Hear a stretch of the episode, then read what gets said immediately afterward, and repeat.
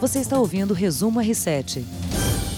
O Resumo R7 está no ar com as notícias desta terça-feira, 17 de março, com os comentários do nosso amigo Heródoto Barbeiro, que hoje está diretamente por Skype para conversar com a gente aqui diretamente no estúdio do R7.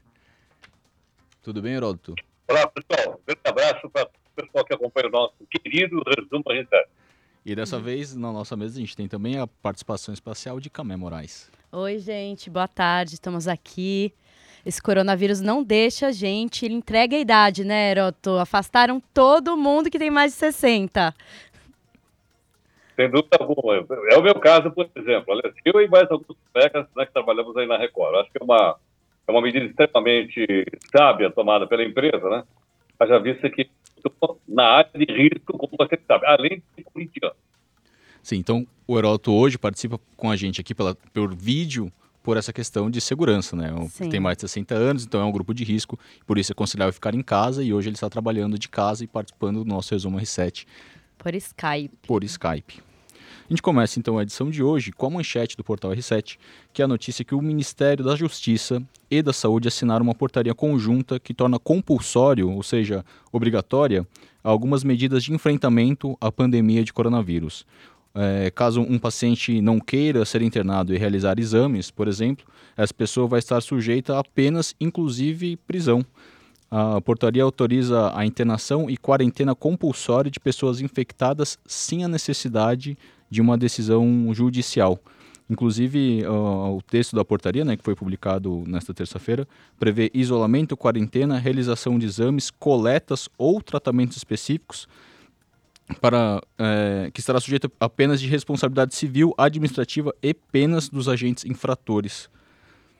É, é uma, é uma decisão que cabe ao médico, né? Na verdade, não precisa mais da justiça. Inclusive, estava até comentando aqui com os colegas antes do, desse podcast comentar. A gente tem um caso curioso e irresponsável ao mesmo tempo na Bahia, né? De um empresário que veio dos Estados Unidos é, infectado, participou de um casamento onde estavam vários famosos aí, Preta Gil, Gabriela Pugliese, Fernanda Paes Leme.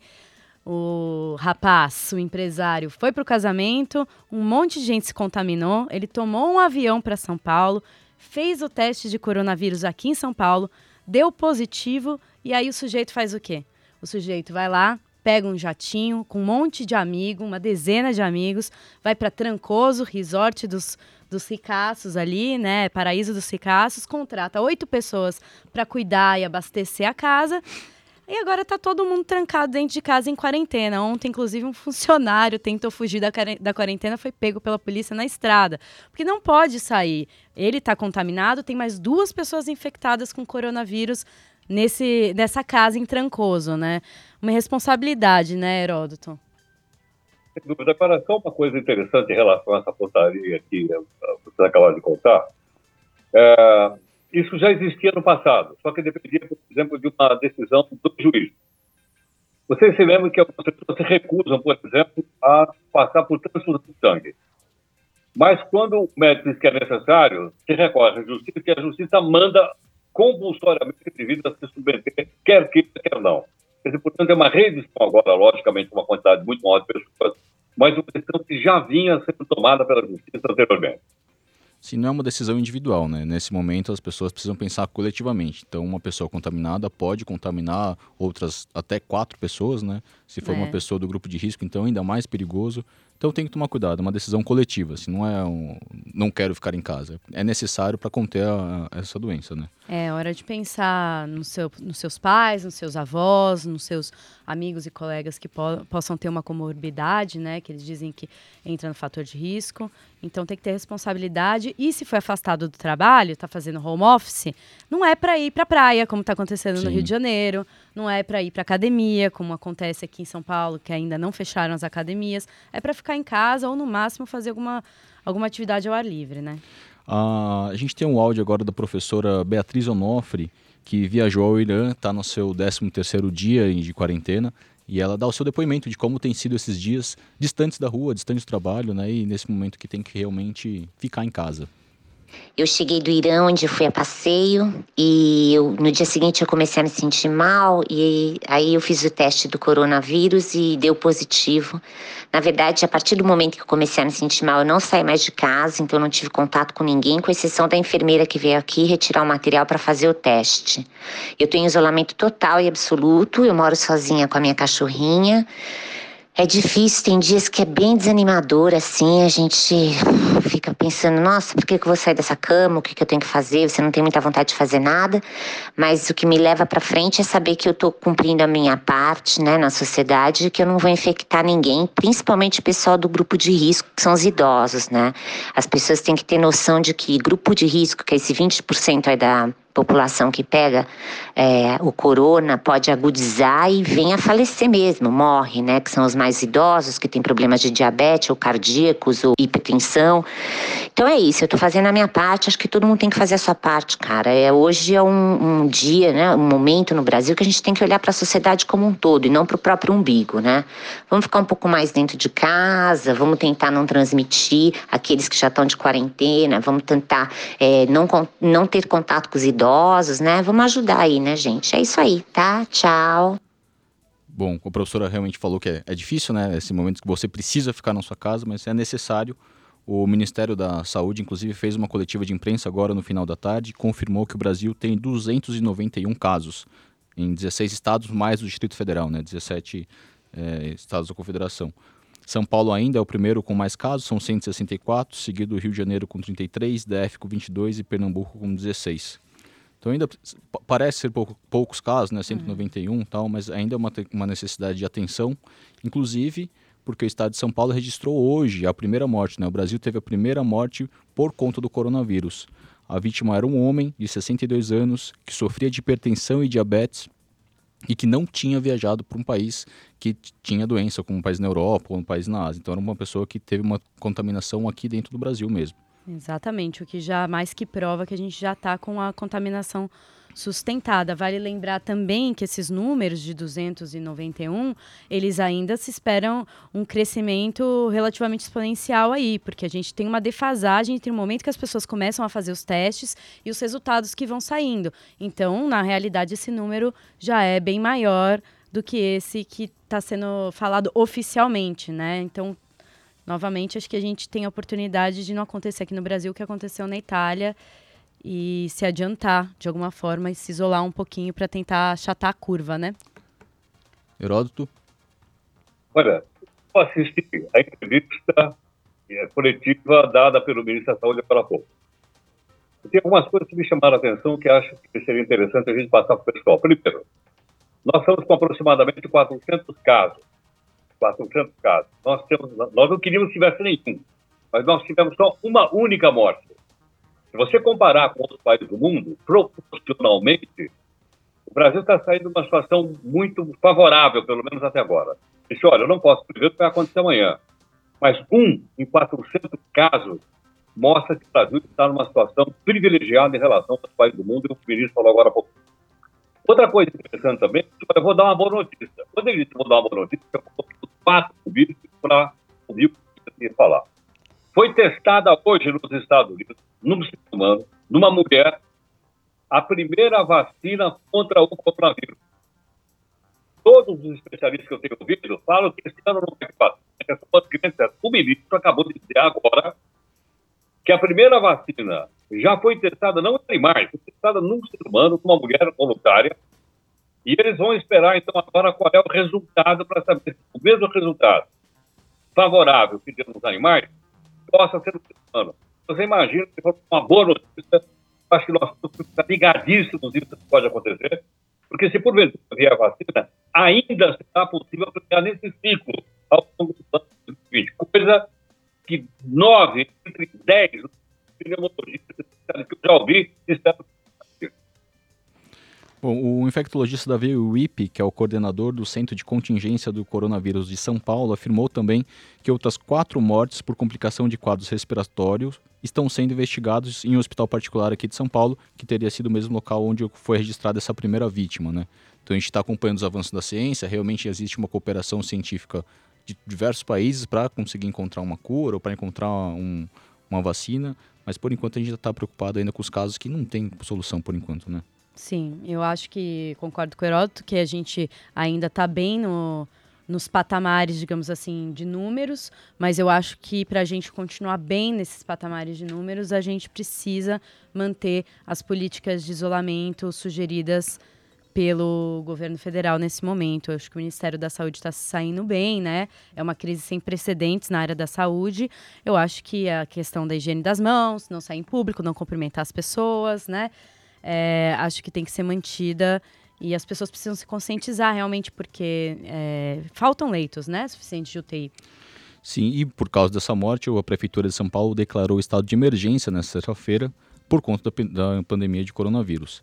Então, entre as medidas anunciadas pelo prefeito Bruno Covas são a suspensão do rodízio de veículos de carros a partir desta terça-feira, a higienização de todos os ônibus municipais com água sanitária no final de cada linha, e também a prefeitura tem o objetivo de dobrar o número de leitos disponibilizados em até 20 dias. Seriam disponibilizados um total de 490 novos leitos né, de UTI.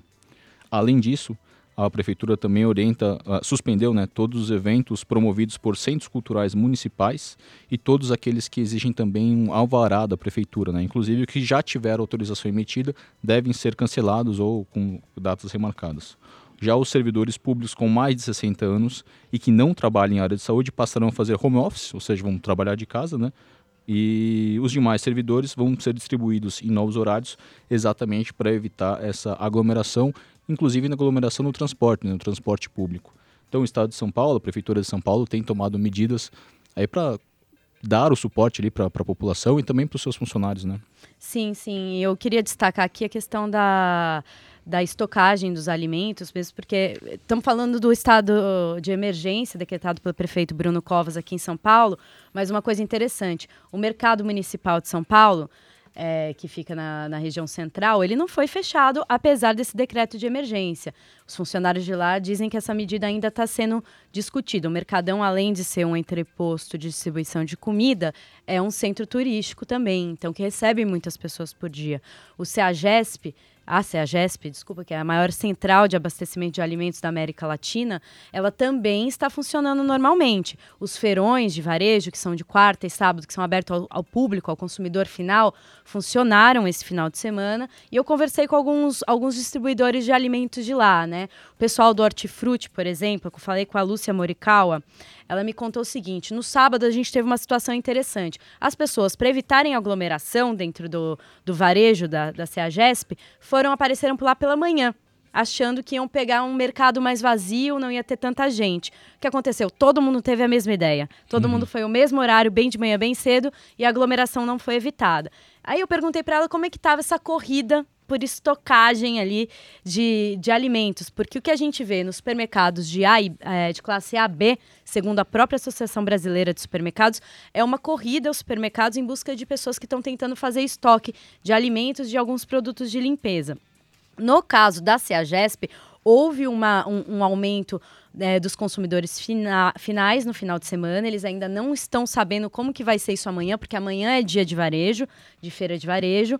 Mas no, no que tange ao fornecimento de alimentos aos restaurantes, pizzarias, bares de São Paulo, já houve uma queda considerável. Então, os produtores de hortaliças, verduras, uhum. legumes já estão sentindo uma queda. Aí fui atrás de conversar com os fornecedores de laticínios e alimentos também do mercado municipal de São Paulo, uma banca de queijos bem famosa de lá, que é de queijos dos queijos Rony, que fornece para pizzarias do estado de São Paulo inteiro, já, já relatou que há uma queda sensível de 25% a 30% na distribuição de queijos para restaurantes e pizzarias, justamente por conta dessa diminuição do fluxo de clientes ou dos fechamentos de bares e restaurantes. Então a gente tem essa situação aí no mercadão municipal alta das pessoas, dos consumidores finais e dos empórios que recebem o, o, os varejistas que compram do, dos atacadistas, porque há uma demanda alta dos consumidores finais e uma queda já considerável dos restaurantes, comércios, é, estabelecimentos, bares e afins. Você trouxe algumas imagens, né? Da, apesar de ser um podcast, a gente tem uma live então nas redes sociais Tem imagens do, do Mercadão em funcionamento, né? Da, da, da, ainda das pessoas frequentando Sim. esses lugares. Essas imagens, para quem está acompanhando a gente pelas lives, né? O pessoal está comprando, tem gente com máscara, mas depois, se vocês forem ver na área dos restaurantes mesmo, a praça de alimentação do Mercadão, ela tá bem esvaziada, com um movimento bem menor. E aí o mesmo acontece em outros restaurantes de São Paulo, né? O Alex Atala, que é um chefe famoso aqui em São Paulo, tem dois restaurantes, anunciou que vai limitar a circulação de clientes por período, por exemplo, no almoço e no jantar, 50 a 50 clientes, né? E a gente tem um distanciamento das mesas. O Coutela, que é um restaurante na Vila Madalena também, hipster, hypado, digamos assim, também anunciou essa medida para diminuir a distância entre as mesas, Essas são aumentar as- a distância entre Essas as são as filas né, do- dos mercados. As pessoas realmente estão buscando estocar comida, né? Existe um, um medo ali de passar uma quarentena, assim, os alimentos básicos, né? É, e o que é muito perigoso, gente, porque a estocagem de alimentos, é, ela só vai fazer a inflação de alimentos aumentar. Então, quem realmente precisa, quem tem subnutrição, baixo poder aquisitivo, problema de saúde, não vai conseguir comprar os alimentos que precisa se a gente começar a estocar loucamente, como se a gente estivesse vivendo um apocalipse zumbi. Não é um apocalipse zumbi. As pessoas estão produzindo alimentos normalmente, a indústria dá conta, a Associação Brasileira de Supermercados falou que está preparada. O que está acontecendo agora é como acontece num período sazonal de grandes vendas. Por exemplo, Natal, Ano Novo, que as pessoas vão muito ao supermercado comprar para o período de férias. E aí tem até uma curiosidade do que está sendo comprado mais. Quer que eu, quer que eu fale, Heró? Você tem um chute aí do que, que as pessoas estão mais bus- buscando em termos de alimento no mercado? Olha, não tenho a menor ideia, mas eu tenho uma notícia que eu gostaria de passar para o nosso pessoal que está acompanhando a Restart. É mais uma boa notícia. Qual é? Ainda vem da coletiva que o ministro da Saúde deu agora há pouquinho. Ele disse que o Ministério da Saúde está avaliando vários tipos de testes para se saber se a pessoa está ou não com coronavírus ainda eh, nessa semana. Por que razão? Eu mesmo entrevistei na sexta-feira o representante de um laboratório suíço que disse aqui no Jornal da Record News, à noite, deu entrevista, que há um kit em que 10 minutos você fica sabendo se você tem ou não coronavírus. E não precisa de assistência médica nem de ninguém na área de saúde. É um teste semelhante àquele chamado teste da gravidez, que uma pessoa pode fazer sozinha. O que me chamou a atenção foi que ela é representante, logicamente, do laboratório suíço, não me lembro o nome agora do laboratório. Claro que isso vai ser vendido. Ela se tem registro na Anvisa, ela me disse que já pediram o registro na Anvisa e hoje o ministro disse que está avaliando vários testes. Que logicamente, não pode ser um teste feito na esquina, mas que eles estão avaliando. Se isso for para frente, e me parece que o laboratório é um laboratório internacional, isso vai revirar o que a gente pode achar de, de, de, de comprar hoje. Você precisa ver um teste, você precisa ir no hospital. Sai 24 horas. Depois não se tem certeza do teste. É o caso do próprio presidente da República. Então, há vários testes que estão sendo examinados, segundo o ministro do Ministério, quem sabe a gente tem aí uma reviravolta das pessoas, por exemplo, não precisarem ir no hospital, não precisarem encher os prontos-socorros, porque isso só atrapalha as pessoas que realmente estão contaminadas. As pessoas acabam ficando preocupadas até mesmo de procurar ajuda, né? Sim, é, vira uma, vira uma, uma histeria coletiva nos, nos hospitais, nos, nos pronto-socorros, nos, nos consultórios médicos, nos supermercados, como eu estava falando há pouco.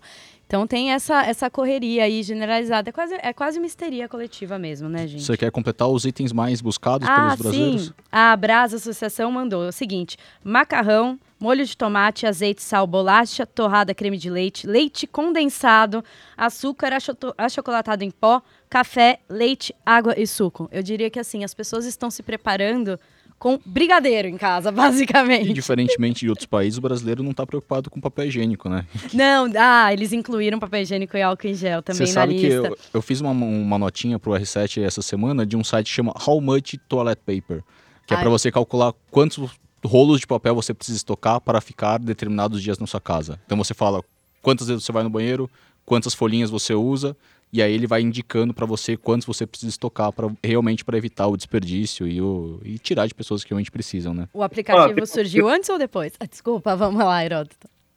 Há uma sugestão. A sugestão é o seguinte: é usar o método ah, do yoga, o método Idu, onde as pessoas não usam papel higiênico, as pessoas se lavam no banheiro. Eu acho Ah, também que se você bater o desespero, Então, interessante papel higiênico. Eu não sei porque essa correria, Ela, Eu É uma questão de ordem cultural, logicamente, eu Sim. compreendo. Eu Mas fiquei com essa como dúvida. Por que não aprendemos coisa nova? eu fiquei com essa dúvida, Heródoto. Fiquei me perguntando também dessa questão da, da, da higiene. Mas aí eu lembrei, é um período também de gripe, então as pessoas automaticamente usam papel higiênico para suar o nariz. Hum. Então não é só pro número um, número dois, não. Tem outras preocupações, inclusive relacionadas à gripe, né? Exato. Bom, continuando aqui, o presidente da Câmara, o Rodrigo Maia, anunciou na tarde desta terça-feira que as votações a partir da semana que vem no plenário serão realizadas à distância por meio de um aplicativo, enquanto durar a emergência de saúde pública por causa do coronavírus, né? Além disso, Maia também defendeu que as fronteiras do país devem ser fechadas ou deveriam ter sido fechadas para conter a entrada de pessoas que possivelmente estavam contaminadas com coronavírus em outros países e que acabaram retornando ou vindo ao Brasil, né? É, outros, outros países vizinhos nossos já fizeram isso. Eu até fico curiosa, Heródoto. Você acha que é eficiente fechar a fronteira nesse momento? Só um detalhezinho. Será que o Maia sabe que a fronteira terrestre do Brasil tem mais de 8 mil quilômetros? Pois é. Será que ele estudou geografia? Como é que você vai fechar uma fronteira de 8 mil quilômetros? É, já entra a arma que dirá vírus, né? Como é que ele vai fazer isso? Bom, lembrando também que não, ele apresentasse a, sua, solução, né?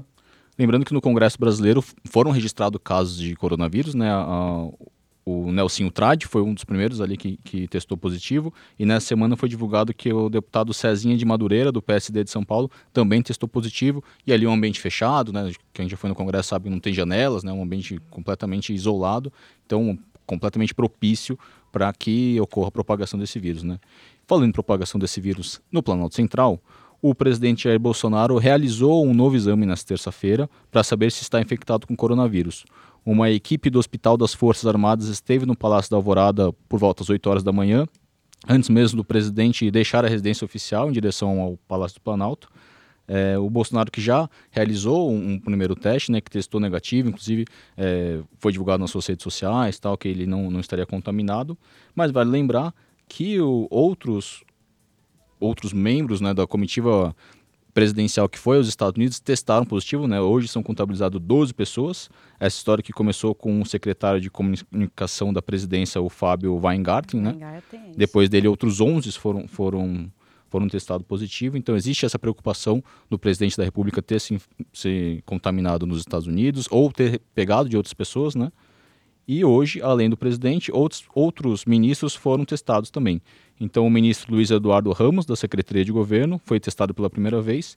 E o ministro Ernesto Araújo, que também fez parte dessa comitiva que foi aos Estados Unidos, foi testado pela segunda vez para confirmar realmente que não está contaminado com o coronavírus. Né? É, vale lembrar que a nossa composição de ministérios e secretarias do governo é basicamente de homens acima dos 60 anos, os senhores de cabelos brancos do, do nosso executivo é, legislativo do judiciário, então são todos do grupo de risco, né? Bom, nosso resumo R7 vai ficando por aqui.